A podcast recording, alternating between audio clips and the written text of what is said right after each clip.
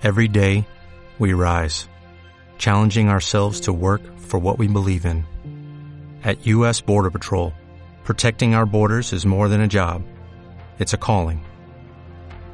Agents answer the call, working together to keep our country and communities safe. If you're ready for a new mission, join U.S. Border Patrol and go beyond. Learn more at cbp.gov/careers. Soy Samuel Bernardo Witimea Duarte de Grupo 2202 y voy a hablar sobre las flores comestibles en México. Inicialmente en México prehispánico se aprovechaba todo lo que el ambiente ofrecía a las civilizaciones, por ejemplo, los olmecas que aprovechaban la riqueza biológica del pantano y de la selva. En ellas se podían encontrar una gran diversidad de raíces, flores y arbustos, que éstos utilizaban como medicinas y muchas otras cosas. En las antiguas civilizaciones, la flora representaba muchos símbolos, como por ejemplo la vida, la muerte, los dioses, la creación, entre otros. También las flores eran utilizadas en rituales, ceremonias, entre otras.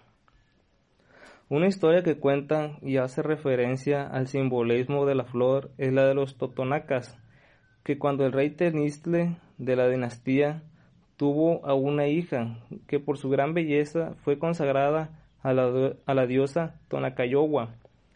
Cuenta la historia que su hija se escapó con un príncipe y que después de esto se vio muy mal por la gente, tanto que fueron sacrificados, desollados y sus corazones fueron tirados a la tierra, que después de esto se secasen y dieran nacimiento a una orquídea, que ésta perfumaba el ambiente con su aroma.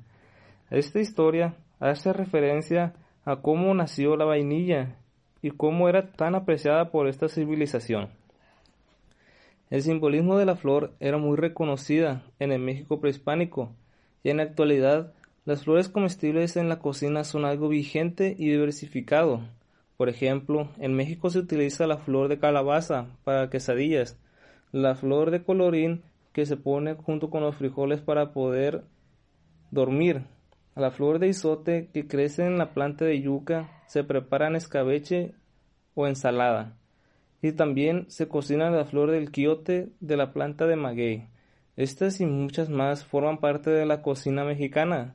También, junto con la diversificación de culturas como la europea que trajeron los españoles, tenemos más flores comestibles. De acuerdo con el Instituto Politécnico Nacional, existen más de 70 flores para el consumo humano, de las cuales en México se pueden encontrar entre 30 y 50 especies, entre las que ellas están la flor de Jamaica, flor de calabaza, manzanilla, cempasúchil. Esto es muy importante conocer sobre las flores comestibles, ya que es interesante y nos representa por nuestra gastronomía, al igual que crece nuestro conocimiento y podemos compartirlos con los demás. Muchas gracias.